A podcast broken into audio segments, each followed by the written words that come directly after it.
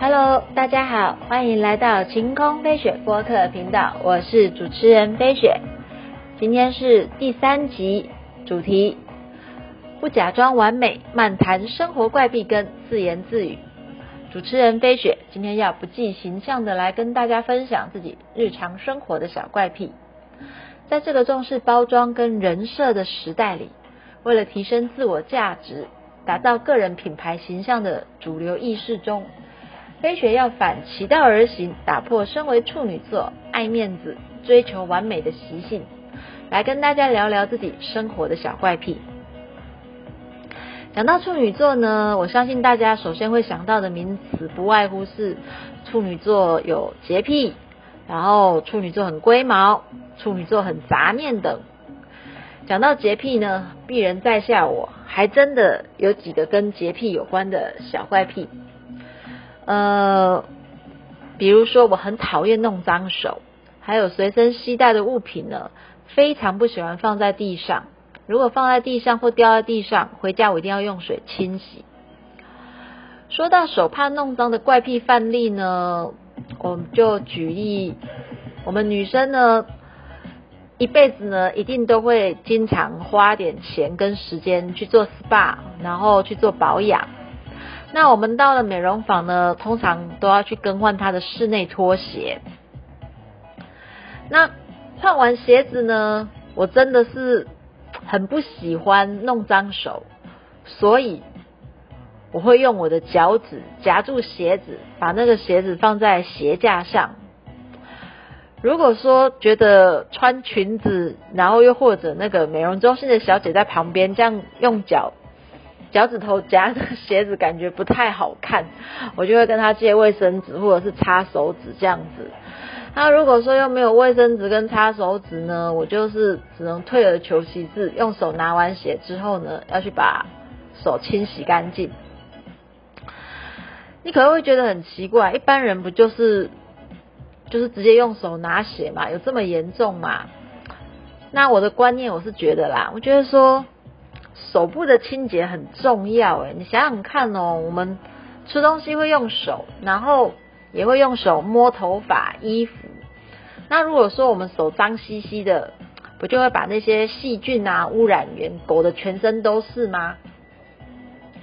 好啦，我知道啊，听到这里，大家可能已经有人开始在翻白眼了，觉得嗯，就是处女座洁癖给他有点严重，对不对？嗯，这点我无话可说啦，本人认的。就这点上呢，我真的是一个非常典型的处女座。那我们现在在聊到说东西放地上的问题，呃，我有点不太明白为什么会有人把自己的包包放在机车的脚踏垫上。我当然知道大家会觉得说这样子比较安全啊，不会怕抢劫啊。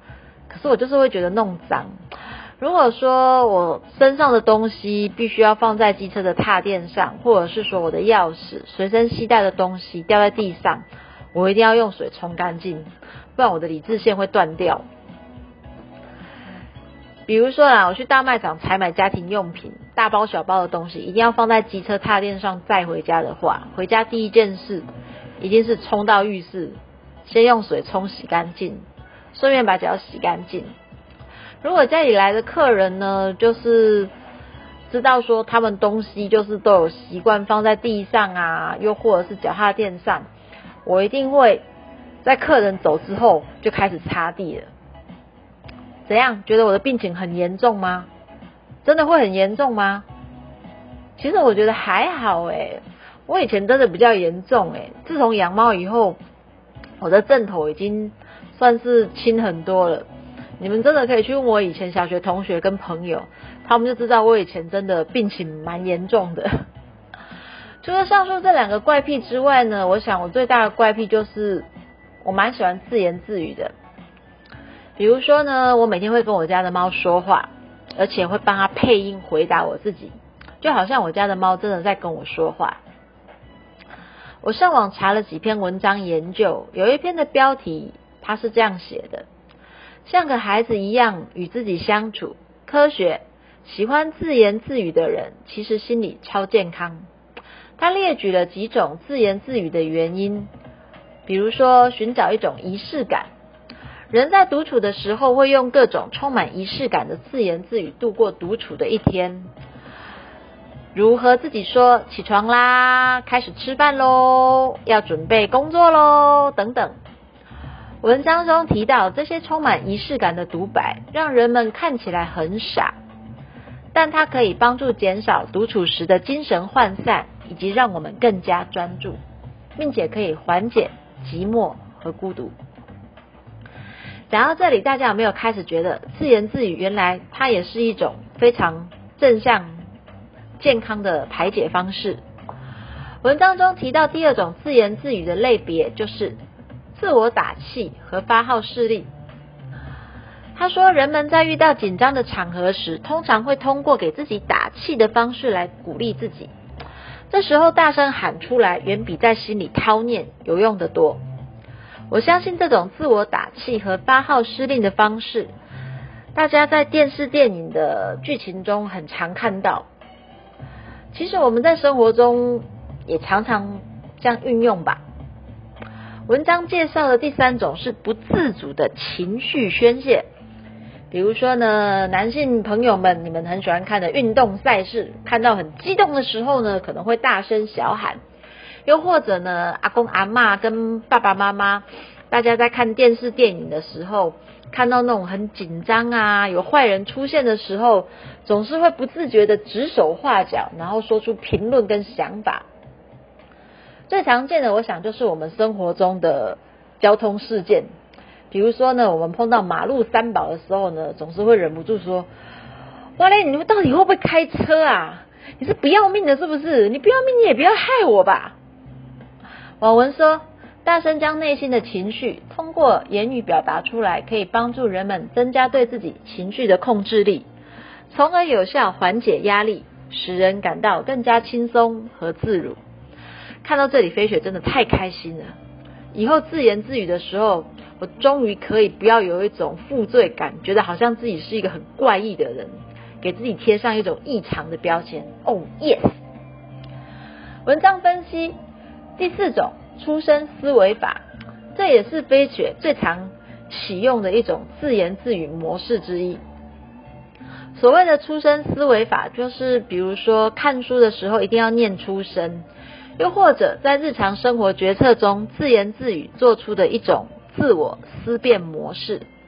文中提到，涉及逻辑关系时，自言自语可以有效提高问题解决的效果。而背诵时自言自语念出声，比默念更能集中注意力。其实飞雪觉得写文章也是一样的。每次飞雪写好文章的时候呢，我都习惯将它念一遍，这样子可以帮助我找出句子和词义不顺的地方，让我把文章梳理的更平顺。最后一种是假自言自语，看起来是说给自己听。但是其实是说给别人听，比如说呢，妈妈在家里打扫的时候啊，什么一边打扫一边念啊，谁呀东西乱扔啊，都没有考虑我收拾的辛苦跟感受啊。表面上是妈妈打扫时自言自语的抱怨，但呢，她其实是想要给那些制造混乱的另一半啊，或者是小孩呀，给他们听，提醒他们说东西别乱扔啊，老娘整理东西很辛苦的呢。文章结尾提到，作为成年人，我们已经习惯于压抑自己的语言表达，什么话该说，什么话不该说，我们分得很清楚。尤其是他人在场时，我们不可能自由的表达内心的想法。文章说，作为一个极度喜欢自言自语的人，在自言自语的世界里找到了无限的乐趣。这种乐趣就好比退化到无需控制语言表达的儿童期，傻傻的跟自己说话。这时候，许多情绪都可以得到很好的宣泄，很多奇妙的想法也会因为这种随心所欲油然而生。最后一段也是我最喜欢的一段话，像个孩子一样自由的与自己相处。这篇文章真的很棒，大家可以谷歌搜寻有关自言自语的各种文章。如果你跟飞雪一样有自言自语的习惯，听了今天的节目，有没有一种？如释重负和豁然开朗的感觉呢？希望大家会喜欢我今天的分享。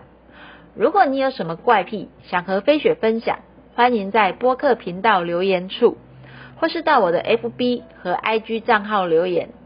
喜欢晴空飞雪频道，记得到首页关注并和朋友分享，也可以赞助一杯咖啡的钱，让我有更多创作的动力。下集节目预告，一起吃饭吧！感谢大家，我们下集再见，拜拜。